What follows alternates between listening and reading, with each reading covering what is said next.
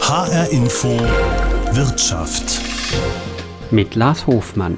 Es hatte deutlich länger gedauert als geplant, aber am Ende haben Bund und Länder einen neuen Plan für Lockerungen in der Corona-Pandemie beschlossen.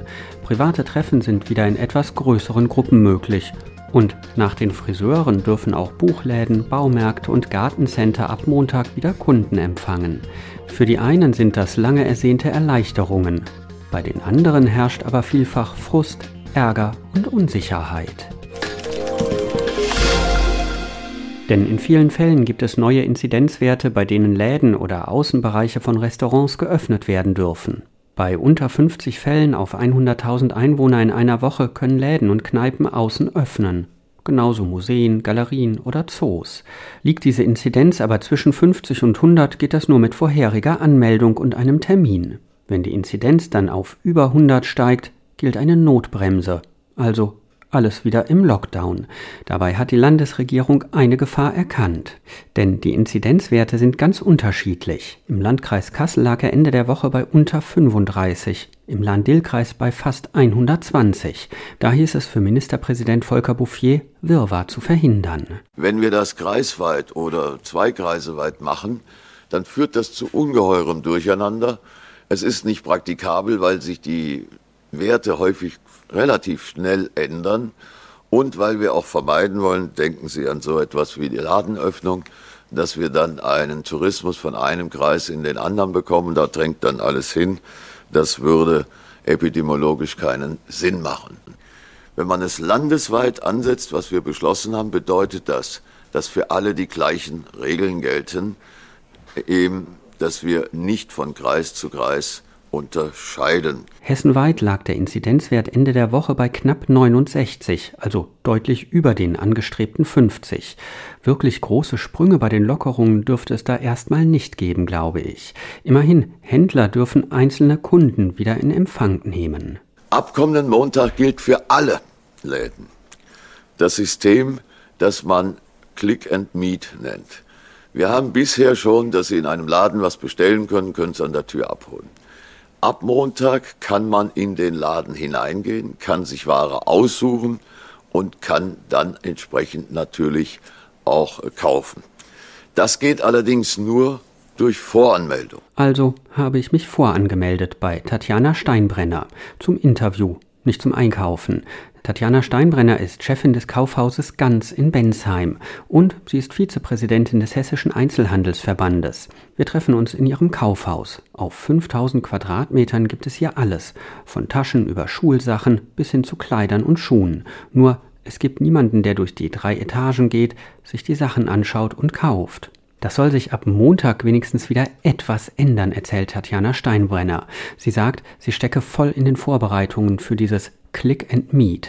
Ja klar, ich bereite das schon ein bisschen länger im Hintergrund vor. Ich brauche ja technische Möglichkeiten. Also das erste ist ganz klar, ähm, dass man online einen Termin buchen kann, ein Online-Terminsystem. Das ist jetzt auf der Homepage aktuell. Der zweite Punkt ist, dass ich in der Stadt eine App haben werde. Das heißt also, so wie man das auch von verschiedenen anderen Kommunen schon kennt, also das spricht man, scannt einen QR-Code und hat somit die Registrierung. Die dritte Möglichkeit ist das klassische Telefon. Also ich weiß nicht, ob ich eine Telefonhotline brauche dann ab nächster Woche. Das kann ich auch aktuell überhaupt nicht einschätzen. Und dann brauche ich einen Türsteher, ganz klar, der dann die letzte Möglichkeit, dass wenn auch wir haben sehr viel ältere Kunden, die weder eine App scannen können noch sich online registrieren und die sind uns auch wichtig, die brauchen auch die Produkte hier, dass sie sich ganz einfach hier bei uns per Stift und Zettel registrieren können. Also das ist schon auch eine große Herausforderung und noch ein bisschen Ungewissheit. Jetzt äh, war es ja in den letzten Wochen so, dass Sie ja durchaus verkaufen durften, wenn man was bestellt hat. Man konnte es abholen. Das hat ja in ganz vielen Läden aber nur einen Umsatz von 10, 20 Prozent des üblichen Umsatzes, wenn überhaupt, äh, gebracht. Dieses Terminvereinbarung und dann hier einkaufen gehen, kann das helfen? Also das kann ich nur bestätigen, dass dieses Click und Collect wirklich nur 10 bis 15 Prozent des normalen Umsatzes ausgemacht hat. Natürlich haben wir viel auch versucht, digital zu machen. Also wir haben ja alles versucht, weil uns wirklich das Wasser bis zum Hals steht. Wir haben Ware ohne Ende, die ja irgendwie verkauft werden muss. Ja, und jetzt natürlich, das ist ein wahnsinniger Aufwand, gerade für mich als Unternehmerin, ich habe knapp 5000 Quadratmeter. Das hieße, ich könnte stündlich 120 Leute reinlassen die jetzt sich dann irgendwie registrieren müssen. Erzählen Sie das mal ein Kunde, der mal schnell eine Bildzeitung kaufen will. Und dann ähm, ja, muss ich aber auch gucken, dass er nach einer Stunde das Haus verlässt. Also da steht dann einer neben dran und sagt, du hast noch fünf Minuten. Also das sind schon noch organisatorische Fragen, die zu klären sind. Auch wie setze ich mein Personal ein? Wie viel Personal brauche ich überhaupt? Ich rechne aber auch damit, dass wir jetzt nicht ganz normale Umsätze erwirtschaften werden. Also wenn ich optimistisch bin, schätze ich mal, dass wir zwischen 40 und 50 Prozent eines normalen Tagesumsatzes vielleicht haben könnten.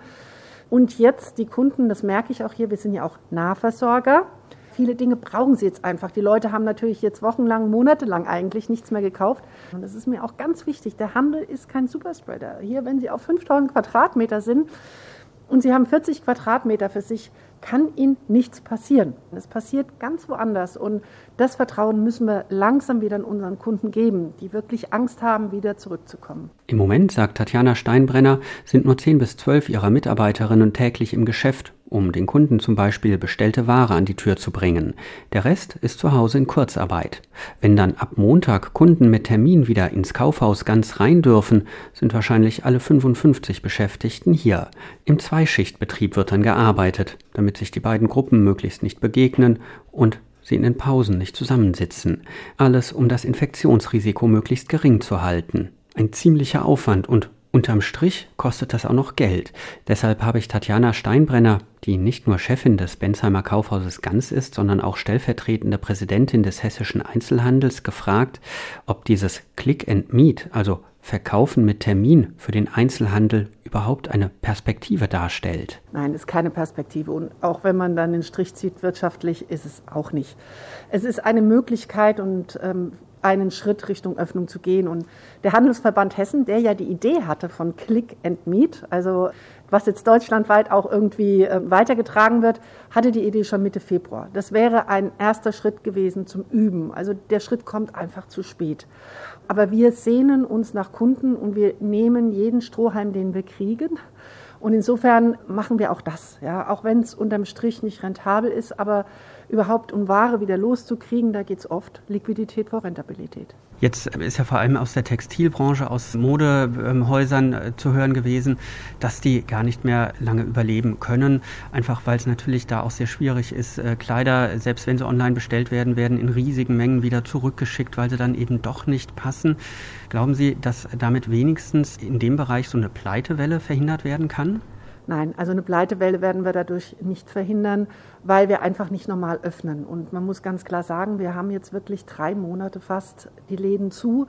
Im Textilbereich haben sie sehr viel Monatskollektion. Das heißt also, wir haben auch jetzt schon drei Monate Frühjahrsware auf der Fläche die finanziert werden muss. Und wir haben uns dieses Polster, was wir sonst im Weihnachtsgeschäft uns immer angefuttert haben, haben wir dieses Jahr ja nicht machen können. Und insofern wird da wirklich eine Pleitewelle kommen. Und dieses Click and Meet ist jetzt nicht der Allheilbringer. Wir bräuchten eine ganz normale Öffnung, eine verantwortungsvolle Öffnung, wo wir sagen könnten, hier komm wieder zurück und Vielleicht ist es trotzdem eine Chance, dass es, also die, die irgendwie noch stabil dastehen, davon profitieren werden, dass dann der Kunde das schätzt, was es heißt, ich kann was anprobieren, es passt und ich muss keinen Weg mehr zum Postamt machen. Vielleicht kriegen wir daraus eine Entwicklung, aber bis dahin muss man erstmal durchhalten. So, Frau Steinbrenner, in diesem Papier von Bund und Ländern heißt es unter anderem in äh, Punkt 2, für einen umfassenden Infektionsschutz ist es erforderlich, dass die Unternehmen in Deutschland als gesamtgesellschaftlichen Beitrag ihren in Präsenz Beschäftigten pro Woche das Angebot von mindestens einem kostenlosen Schnelltest machen. Können Sie als Unternehmerin das überhaupt leisten, Ihren Mitarbeiterinnen und Mitarbeitern pro Woche einen Schnelltest zu ermöglichen? Ja, das ist auch wieder so eine Situation, es wird wieder auf die Unternehmer abgewälzt. Also ähm, wir haben ja nicht nur das Problem, dass wir über unsere Mitarbeiter reden. Bei uns im Handel kam ja auch die Diskussion, ob wir nicht hier vor, vor einem Kaufhaus ein Testzentrum einrichten, wo wir dafür verantwortlich sind, ähm, dass der Kunde, bevor er kommt, getestet wird.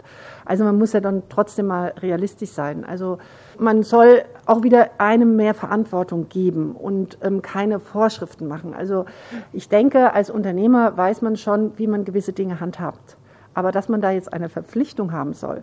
Wir haben die Verpflichtung, was das Thema Masken angeht. Wir haben die Verpflichtung, was das Thema Desinfektionsmittel, Spuckschutz, Natürlich kriegen wir jetzt auch noch die Verpflichtung von diesen Tests, was ich persönlich einfach nicht fair finde, dass es wieder irgendwo ähm, abgewälzt wird.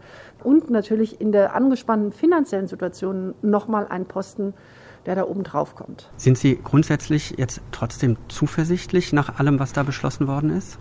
Also ich bin zuversichtlicher als nach der letzten MPK. Da muss ich ganz ehrlich sagen, da hätten Sie mit mir heute kein Interview führen können. Ich bin ansonsten wirklich ein positiver Mensch und ich denke jetzt auch, dass es vorwärts geht und dass wir damit wirklich einen Schritt in die Normalität kriegen. Wir machen jetzt noch die Übergangslösung mit diesem Click and Meet. Natürlich ist das Risiko der Inzidenzen, die dann wieder hochschellen. Dann sollte man aber bitte auch fairerweise auf andere Werte schauen, ja, und auch wie viel ist geimpft, wie viel ist geheilt. Und ich bin auch froh, dass diese 35, die da irgendwo dann vom Himmel kam, jetzt wieder die neue 50 ist. Wann aber diese neue 50 unterschritten wird und sich der Alltag auch in Läden noch weiter normalisieren kann, ist völlig offen im Moment. Mit einigen Ausnahmen muss man sagen. Baumärkte, Blumenläden, Gärtnereien haben ab Montag offen. Und das gilt auch für Buchläden. Auch hier darf ein Kunde je 10 Quadratmeter Fläche reingelassen werden. Bevor ich das Kaufhaus ganz wieder verlasse, frage ich Tatjana Steinbrenner noch, was sie davon hält. Es ist absolut ungerecht. Also ich verstehe das nicht, was das mit Systemrelevanz zu tun hat. Ich meine, dass man Lebensmittel braucht, dass man Hygieneartikel braucht, das sehe ich alles ein. Aber das Buch ist weder verderblich, noch wird damit der Durst gestillt. Ich verstehe manchmal die Logik nicht und wenn man sagt, Digitalisierung hin oder her, dann ist doch gerade die Buchbranche extrem digitalisiert und sehr gut aufgestellt. Also wirklich, ich verstehe es leider nicht. Ich ähm, weiß auch nicht, wer da am sehr gute Lobbyarbeit geleistet hat, wer am, an der richtigen Zeit am richtigen Ort war. Also für mich nicht verständlich. Ähnlich fühlt sich Thomas Klüber. Er schließt sein Restaurant Walden in der Frankfurter Innenstadt auf. Um die Post hier zu erledigen. Immerhin hat er Ruhe. Gäste empfängt er hier schon lange nicht mehr. Immerhin gibt es jetzt die Möglichkeit, wenn die Inzidenz unter 100 bleibt, dass er Ende März außen wieder Getränke und Essen an Gäste verkaufen darf. Aber diese vage Aussicht hilft Thomas Klüber im Moment nicht wirklich weiter. Zu viele Unklarheiten und Fragen bleiben. Ab wann sind die Infektionszahlen tatsächlich so, dass er seine Terrasse wieder öffnen darf und dann mit Reservierung, ohne oder vielleicht sogar mit Tests? Ganz banal, die Terrasse ist voll, die Leute sitzen, dann kommt ein Regenschauer, die Leute wollen rein. Sie dürfen aber nicht rein. Was ist das für eine Situation? Wer kommt her? Ich habe eine Ganztagesgastronomie. Ich habe viele Walk-ins. Leute, die vorbeilaufen und sagen, oh, wie schön, ich trinke mal einen Kaffee. Die müssten theoretisch vorher hier anrufen, einen Platz reservieren, um einen Kaffee zu trinken. Fast ein bisschen hilflos und verzweifelt zeigt Thomas Klüber, der noch mehr Restaurants in Frankfurt betreibt, auf zwei schwarze Geräte im Walden. Mit dem einen werden Viren aus der Luft gefiltert, das andere wäscht die Luft, sagt er. Und der, der Luftwäscher bringt eine Luftfeuchtigkeit von bis zu 60 Prozent in den Raum, was bedeutet, dass die Aerosole schneller runterfallen. Das ist ja das Problem, dass sie so rumwabern. Wenn die Luftfeuchtigkeit höher ist, fallen sie runter. Und der reinigt nochmal. Also ich habe in, jeden, in allen Läden, in allen Räumlichkeiten diese beiden Varianten. Mehr geht nicht. Der eine wäscht die Luft und der andere killt die Viren. Und trotz all dieser Bemühungen, trotz Hygienekonzepten, weiß er nicht, wann wieder Gäste das Walden betreten dürfen. Gastronom Thomas Klüger ärgert sich, weil er sich alleine gelassen fühlt, ohne konkrete Aussicht auf Besserung. Ich bin schlauer geworden dahingehend, dass die Gastronomie äh, nach wie vor die Schmuddelkinder der Nation sind. Das heißt, wir werden im Regen stehen gelassen und es geht langsam an die Existenz und es ist brandgefährlich, was hier passiert. Gerade im Gastgewerbe sind Ärger und Verzweiflung groß. Gerald King ist Präsident des Hotel- und Gastronomieverbandes DEHOGA Hessen und leitet das Hotel Oranien in Wiesbaden mit insgesamt 80 Zimmern und 40 Beschäftigten, die im Moment natürlich fast komplett in Kurzarbeit sind, weil eben nichts zu tun ist. Auf die Öffnungsstufen der Politik angesprochen, redet sich Hoteldirektor Gerald King geradezu in Rage. Naja, erstmal sind wir, glaube ich, da geht es allen so, dass wir gar nicht mehr wissen, wo überhaupt ein Plan äh, da rauszulesen ist oder eine Struktur eigentlich und damit auch eine Perspektive. Ich weiß gar nicht, wo wir überhaupt noch vorkommen oder ob man uns am längeren Arm, sage ich mal, ausgestreckt erstmal hängen lässt. Was wir brauchen, ganz einfach, und das brauchen wir wirklich in der ganzen Fläche für die Gastronomie und übrigens auch für die Hotellerie, die ja komplett außen vor gelassen worden ist seitens der Politik, dass wir verlässliche Perspektiven und Pläne haben also auch zeitliche Pläne, was passiert wann und was wird dann auch gemacht und gelockert. Ja, und wenn Sie diesen Plan sehen, was jetzt vorher die 35 ist, jetzt wieder die 50, dann unter 50, dann zwischen 50 und 100, ich sage es mal ganz salopp, da blickt doch kein Mensch mehr durch. Und so kann man auch, sage ich mal, einen großen Teil für unsere, und die sind die Gastronomen und die Hoteliers und so weiter, kann man auch so nicht mitnehmen, weil es keiner mehr nachvollziehen kann. Er wünscht sich konkrete Daten für Öffnungsschritte. Hotelier Gerald King hat kein Verständnis dafür, dass jetzt nicht zumindest die Außengastronomie möglich ist. Die Gastwirte, aber auch die Hoteliers hätten im letzten Jahr bewiesen, dass sie die Betreuung und Versorgung von Gästen außen und innen sicher organisieren könnten. Beispiel wir dürfen nicht, aber am Mainufer tummeln sich die Menschenmassen oder am Rheinufer und holen ihre Picknickkörbe und versammeln sich dort. Wir müssen uns doch im Klaren sein, dass das auch über Ostern der Fall sein wird. Wir könnten das, wir könnten das strukturieren, wir können das koordinieren, genauso wie die Termine beim Friseur. Und das muss ich ganz ehrlich sagen, das verlange ich auch von der Politik, dass sie da endlich auch mal ein bisschen näher an uns und einen großen Teil der gesellschaftlichen Lebens auch ein bisschen teilnimmt. Könnten da denn ganz speziell bei Ihnen in den Gaststätten, aber auch in den Hotels und Pensionen solche Schnelltests helfen? Ich sag mal jetzt überspitzt gesagt bei Ihnen im Hotel Oranien in Wiesbaden, dass am Empfangstresen auch gleich ein Schnelltest durchgeführt wird? Ich denke, das ist auf alle Fälle eine belastbare Gedanke und wir, wir, möchten auch daran arbeiten. Wir werden auch daran arbeiten, weil wir schon denken, dass Schnelltests uns helfen, schneller, ja, wirklich an bestimmte Veranstaltungs- oder Formate des Geschäftlichen herangeführt zu werden. Wie das in der Praxis umsetzbar ist, dass man sagt, man checkt ein, muss erst den Schnelltest machen. Da gebe ich allerdings zu bedenken, dass man eine gewisse Schulung erst dafür braucht, um die Schnelltests zu machen. Was wäre, wenn einer positiv wäre? Was würde dann für eine Reaktion im Hotel Hotel passieren, wie müsste es gehandelt werden, das muss alles durchdacht werden. Aber machbar ist es. Machbar ist es auch für kleinere Zusammenkünfte mit zehn Personen oder mal eine Trauerfeier, entschuldigen Sie, oder auch eine Hochzeitsfeier mit 20 Personen. Da könnte man die Schnelltests machen, sind in einem Raum, sind völlig gesichert und könnten ein gewisses gesellschaftliches Leben wieder unter sich genießen. Ja, es ist machbar. Es ist auf alle Fälle ein weiteres Modul, was wir unbedingt möchten, was eingespielt werden muss. Was könnte die äh, Politik denn da noch an konkreten Maßnahmen auch beschließen, damit eben Gaststätten, Hotels auch auf absehbare Zeit wieder öffnen können? Wir wollen ja nichts Unverantwortliches. Das fordern wir auch nicht aus der Branche, dass wir irgendwelchen Risiko und also unkalkuliertes in Kauf nehmen, um irgendwelche Infektionsgeschehen wieder zu beschleunigen. Das wollen wir nicht. Wir wollen aber in dem Bereich dessen, was wir schon bewiesen haben, dass wir gut können, mit Zugangskontrollen, mit Tischreservierung, möchten wir einfach schneller wieder arbeiten dürfen. Auf der anderen Seite muss ich Ihnen auch sagen, uns würde aber auch helfen, wenn eine gewisse Struktur und eine Professionalität im gesamten Impfgeschehen langsam mal auch sichtbar ist. Wir Unternehmer schütteln nur noch den Kopf und sagen, wenn wir unsere Unternehmen in dieser Form so holprig organisieren würden, würde uns als Unternehmer würde es uns gar nicht mehr geben. Man muss auch mal einen kleinen Fehler vielleicht auch mal zulassen, um den dann zu korrigieren, um dann einen anderen Weg zu gehen. Aber nur jemanden in Lockdown zu halten und auf der sicheren Seite zu sein und damit den größeren Schaden langfristig, glaube ich, dazu erzeugen, das kann nicht die Antwort sein. Befürchten Sie mit den jetzt beschlossenen Maßnahmen und Inzidenzen eine Pleitewelle in der Branche? Die Sorge der Pleitewelle begleitet uns schon seit vielen Monaten. Man muss auch mal sagen, dass wenn wir Ende März noch mal schnell mitnehmen, dann sind wir in unserer Branche sieben Monate, sieben Monate innerhalb von zwölf Monaten geschlossen. Dass das nicht spurlos vorbeigeht, ist selbstredend. Die Novemberhilfen, Dezemberhilfen haben einiges abgefedert. Ganz klar, da stehen wir auch dazu. Jetzt sind die Überbrückungshilfen drei, die für einige Betriebe auch noch helfen. Aber es gibt sehr, sehr, sehr viele kleine Betriebe, die völlig durch das Hilferaster fallen. Genauso wie die großen Betriebe im Verbund, die große Schwierigkeiten haben, diese Phase bisher zu, zu überstehen. In was für einer Größenordnung befürchten Sie denn, könnten tatsächlich Betriebe aus Ihrer Branche Insolvenz anmelden? Die Zahlen variieren da ein wenig. Wir hatten jetzt erst im November eine Umfrage gemacht. Ich glaube, die ist immer noch belastbar. Da sind wir auf knapp 25 Prozent gekommen, die wirklich, wirklich hochgradig gefährdet sind.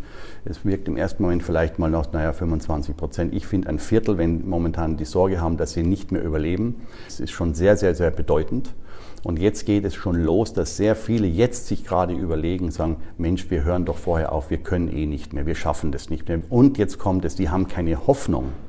Und jetzt kommen wir das Wort Perspektive wieder. Wir brauchen auch für die, die in Schwierigkeiten sind, eine Perspektive, wann es wieder losgeht. Wenn wir die alle so hängen lassen, dann beschleunigt sich die Entwicklung, dass es zu mehr Insolvenzen kommen wird. Insofern, dass man auch nicht nur die Insolvenzmonitor sieht, sondern man sagt eine innere Insolvenz sagt, ich kann persönlich auch nicht mehr mit der Sache umgehen. Sagt Gerald King, Hotelier in Wiesbaden und Präsident des Hotel- und Gastronomieverbandes DEHOGA Hessen. Er fordert unter anderem verlässliche und schnelle Impfungen. Eberhard Flammer ist Präsident des Hessischen Industrie- und Handelskammertages und er ist Chef von Elkamed, einem Unternehmen, das mit rund 800 Beschäftigten allein in Biedenkopf und Dautphetal in Mittelhessen unter anderem Kunststoffe für Autos herstellt. Er würde sich wünschen, dass die Politik die Unternehmen mehr einbezieht in ihre Planungen, etwa bei der Logistik, wenn es um die Verteilung von Impfstoffen und Schnelltests geht.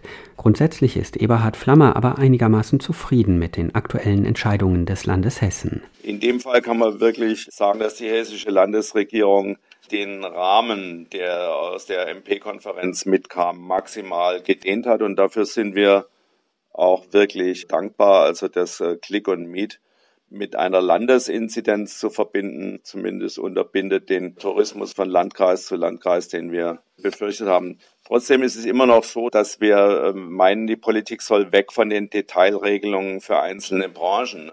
Das führt am Ende nur zu Wettbewerbsverzerrungen. Wenn ein Schuhhändler nicht aufmachen kann und äh, ein Großsortimenter dafür plötzlich Schuhe anbietet. Nicht die Branche ist das Problem, sondern man muss sehen, wie das Infektionsgeschehen vor Ort ist. Das führt eh zu dem Schluss, dass Politik lange, wenn sie nicht die Kompetenzen von außen heranziehen, dann schmoren sie ein bisschen im, im eigenen Saft und das ist nicht immer ganz zielführend. Ohne dass ich da einen Vorwurf draus machen will, aber wir müssen nach vorn schauen. Das Virus verschwindet nicht über Nacht und äh, wir müssen schauen, wie wir mit technischen Hilfsmitteln aushelfen. Denken Sie mal dran, in, in Hanau werden hervorragende UVC-Lampen hergestellt, mit denen man große Räume, Geschäfte, Klassenzimmer, ÖPNV wirklich desinfizieren kann. Auch sowas ist es. Dann kommt das Testen. Da schauen wir mal, wie das jetzt auf die Reihe kommt. Auch da würde ich der Politik empfehlen, die Kompetenzen vor Ort, die Fachleute vor Ort zur Geltung kommen zu lassen. Dann geht das viel schneller. Also alles, was von oben runter versucht wird, dauert doch ätzend lang. In dem Papier von Bund und Ländern steht aber auch drin, dass Unternehmen den Beschäftigten, die im Unternehmen arbeiten, pro Woche mindestens einen kostenlosen ähm, Schnelltest zur Verfügung stellen sollen. Sie haben ja äh, mehrere Produktionsstätten in Mittelhessen, äh, in Biedenkopf unter anderem. Können Sie als Unternehmer sozusagen vor die Tür sich so Testreihen äh, stellen, dass die Leute, bevor sie zur Arbeit kommen, in der Produktion muss das ja in ganz vielen Betrieben einfach sein, einen Schnelltest machen? Also es ist hier eine Herausforderung, aber das sage ich mal für größere Firmen dann geht nicht, gibt's nicht. Wir schaffen das auch, aber nicht alle können das gut genug schaffen. Dann kommt man vielleicht auch zu Formen der Nachbarschaftshilfe. Das heißt, da muss man vielleicht auch tatsächlich ein bisschen mal zusammen überlegen, als Unternehmen in einem Gewerbegebiet beispielsweise, wie man das ähm, regeln kann. Kinder unter 14 sollen ja auch schon wieder ganz normal zumindest draußen Sport machen dürfen ähm, ab der kommenden Woche. Äh, das ist jetzt natürlich äh, kein wirtschaftlicher Faktor, kein finanzieller Faktor. Aber helfen solche Sachen vielleicht auch, um die Stimmung überhaupt zu heben? Natürlich hilft das. Das nimmt doch auch Druck aus den Familien, dass die, die 14-Jährigen, die können doch vor Kraft kaum laufen, die müssen doch raus können. Das ist doch überhaupt keine Frage. Da bin ich sehr, sehr dankbar, dass da dran gedacht wird. Der Wirtschaftsbezug ist mittelbar, aber wir leben ja alle eng zusammen und es gibt keinen Gegensatz zwischen Wirtschaft und Gesellschaft. Das sind die gleichen Menschen. Es ist sowohl bei Eberhard Flammer, dem Präsidenten des Hessischen Industrie- und Handelskammertages, angeklungen, als auch bei Gerald King vom Hotel- und Gastronomieverband Hessen. Sie beide halten Schnelltests für wichtig und sagen, dass ihre Branchen auch bereit seien, hier mitzumachen. Das sagt auch der VDMA, der Verband der deutschen Maschinen- und Anlagenbauer. Der VDMA hat angekündigt, die Unternehmen seien bereit, in den Betrieben zu testen und würden das auch schon vorbereiten. Allerdings müsse das freiwillig laufen und es müsste noch einiges geklärt werden. Wie sieht es zum Beispiel mit Persönlichkeitsrechten der getesteten Beschäftigten aus und was passiert, wenn jemand positiv auf Corona getestet wird? Im Prinzip gibt es zwei Sorten von Schnelltests. Die, die von geschultem Personal durchgeführt werden müssen, in Testzentren, Arztpraxen oder Apotheken. Und seit ein paar Tagen auch zunehmend Selbsttests, die man einfach im Laden, der Drogerie oder der Apotheke kaufen kann und zu Hause dann selber durchführt. Auf solche Schnelltests setzen in der Wirtschaft viele ihre Hoffnungen. Und einige Unternehmen, auch aus Hessen, haben schon welche entwickelt, zum Beispiel Human aus Wiesbaden, ein Unternehmen, das seit 50 Jahren verschiedene medizinische Tests entwickelt und verkauft. André Jendretzky von Human steckt sich ein Wattestäbchen in den Mund. Das kommt dann in ein kleines Fläschchen, das er schüttelt. Also ich bin selbst persönlich von der Verfahren der Probenabnahme, die oft das Problematischste ist, sehr überzeugt, weil es halt einfach, einfach anzuwenden ist. Man müsste einfach nur den Stab für 10 Sekunden unter die Zunge legen, ein bisschen drehen und schon ist es eigentlich das, das Schwierigste überstanden. Und von daher ist die, die Abarbeitung wirklich einfach. Wir werden später auch mit jeder Einzelverpackung eine Art Kurzanleitung auch mitgeben, die halt den Endanwendern das verdeutlicht, wie einfach die einzelnen Schritte sind, auch ein bisschen mehr mit Bildern, dass äh, jeder in der Lage ist, das dann im Endeffekt durchzuführen. Ja. Den Schnelltest von Human gibt es schon zu kaufen allerdings nur für medizinisch geschultes Personal. Im Moment wartet das Wiesbadener Unternehmen noch auf die Zulassung zum Selbsttest, sagt André Jendretzky. Diese Zulassung könne schon in den nächsten Tagen oder Wochen kommen. Produziert wird der Selbsttest dann in China. Mit einer gewissen Vorlaufzeit sind wir sicher, dass unser Hersteller Kapazitäten in der Millionenhöhe monatlich auch zur Verfügung stellen kann. Wir werden nicht von heute auf morgen die Millionen hier haben, aber dann relativ schnell auch. Und wir haben derzeit geplant, den Schnelltest, den Selbsttest an, über den Großhandel laufen zu lassen, aber werden dies auch nochmal speziell nach der Sonderzulassung entscheiden, inwieweit wir auch direkt an Endverbraucher verkaufen werden. Die Schnelltests, ob für den professionellen Gebrauch oder für zu Hause, sollen Human nach einem schweren Corona-Jahr auch wirtschaftlich weiterhelfen. Für die Human als Unternehmen an sich ist es natürlich auf der einen Seite auch eine Chance. Wir haben derzeit über 160 Vertriebspartner auf der ganzen Welt sind somit in der Lage, jeden noch so entferntesten Punkt auf der Erde beliefern zu können. Definitiv fahren wir weiterhin zweigleisig. Das heißt, wir werden den, den derzeitigen Test für den Professional Use weiterführen, um halt auch hier Apotheken, Testzentren und so weiter ausstatten zu können. Auf der anderen Seite wollen wir das Standbein Selbsttest nutzen. Die Frage ist natürlich, ähm, wie in der Zukunft ähm, das laufen wird. Wenn sich der, der Endanwender mit dem Selbsttest getestet hat, gibt es ja derzeit noch keine Möglichkeit, ein Zertifikat zu erhalten, um Sportveranstaltungen oder andere ähm, Einrichtungen besuchen zu können. Da kommt es halt in, der Zukunft darauf an, wie das geregelt wird. Darauf hoffen auch viele Veranstalter, Theater, Konzerthallen oder eben Sportvereine. Einen etwas anderen Weg will R Biofarm aus Darmstadt gehen. Hier werden schon jetzt 500.000 Schnelltests pro Monat produziert. In einer gemeinsamen Studie mit Virologen der Frankfurter Uniklinik haben Lehrer sie auch schon an sich selbst ausprobiert, sagt Peter Schubert von Erbiofarm. In der hessischen Lehrerstudie wurden ungefähr 11.000 Tests durchgeführt mit über 600 Lehrern. Und die Lehrer haben die Handhabung als brauchbar eingestuft. Das sind ja alles Personen, die noch nie mit solchen Tests gearbeitet haben. Das ging nach einer ganz kurzen Eingewöhnungszeit problemlos und die Testergebnisse waren sehr gut, besser als wir gedacht hätten. Und trotzdem, RBiofarm will die Tests nicht als Selbsttest zulassen, sondern sie sollen weiter von medizinisch geschultem Personal eingesetzt werden. Nach einem ersten Testzentrum in Pfungstadt sollen jetzt weitere in Darmstadt und im Landkreis Darmstadt aufgebaut werden. Man sei schon in konkreten Gesprächen, sagt Peter Schubert. Die Testzentren werden organisiert von den Kommunen. Das heißt, die Location und das Personal. Aber die Logistik, die kommt von uns, die Schulung kommt von uns, die Tests kommen von uns. Und mit diesem Test, der dann von einer offiziellen Stelle gemacht worden ist, der ist dann sicher durchgeführt. Das Ergebnis wird weitergeleitet, es wird gesammelt. Der Vorteil wäre, Sie haben einen sicheren Test und die Nachverfolgung ist gesichert. Und somit haben Sie die Voraussetzungen, die Pandemie wirklich einzudämmen. Vergleichen Sie das mal mit einem Selbsttest, den Sie zu Hause machen. Wenn Sie Selbsttest haben, verlagern Sie die Verantwortung auf die Menschen und auf ihre Ehrlichkeit. Und damit kriegen Sie keine Pandemie in Griff. Also die von vielen herbeigesehnten Schnelltests, auch die Selbsttests, werden in den kommenden Wochen wahrscheinlich immer mehr werden.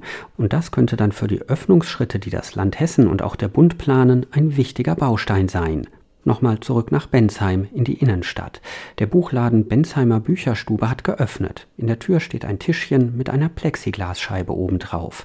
Hier empfängt Ingeborg Dittmann noch ihre Kunden und gibt ihnen die bestellten Bücher. Ab Montag dürfen dann wieder Kunden reinkommen.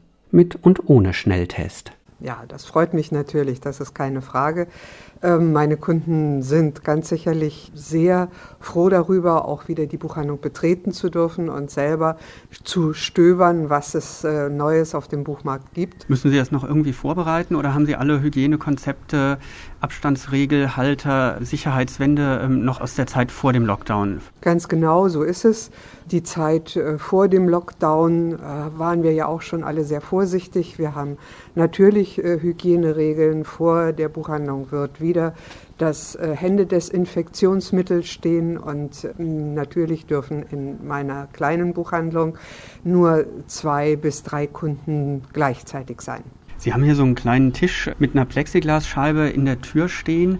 Das werden Sie dann ja ab nächster Woche erstmal nicht mehr brauchen, aber behalten Sie das nochmal, falls die Inzidenzen doch wieder so steigen, dass Sie vielleicht doch wieder keinen mehr reinlassen dürfen? Da sei der liebe Gott vor, dass wir damit nochmal beginnen müssen. Aber äh, das, was jetzt hier vor der Buchhandlung steht, haben wir normalerweise die Plexiglasscheibe bei uns äh, an der Theke bzw. an der Kasse stehen. Und der Tisch, den ich hier habe, das ist eine wunderbare Dekoration, die auch immer in der Buchhandlung steht. Buchläden, Blumenläden dürfen dann öffnen ab nächster Woche. Das äh, sorgt bei anderen natürlich auch so ein bisschen fürs Gefühl, das ist ungerecht. Können Sie das verstehen, dass ähm, andere auch gerne öffnen würden? Die haben ja auch Hygienekonzepte. Kann ich sehr gut verstehen, kann ich sehr gut nachvollziehen. Auf der anderen Seite ist das Buch schon auch ein Kulturträger und äh, ein Unterhaltungsmedium für viele Menschen. So ganz wohl ist mir bei der Öffnung auch nicht, weil die Inzidenzien ja nun wirklich dagegen sprechen. Aber hoffen wir mal alle das Beste. Mehr als hoffen bleibt vielen derzeit nicht. Und trotzdem gibt es auch wieder erste Lichtblicke im Corona-Lockdown. Die Entwicklung der Inzidenzzahlen werden viele Unternehmen jetzt wohl noch genauer verfolgen. Bis dann Ende März Bund und Länder wieder beraten, wie es weitergeht. Mein Name ist Lars Hofmann.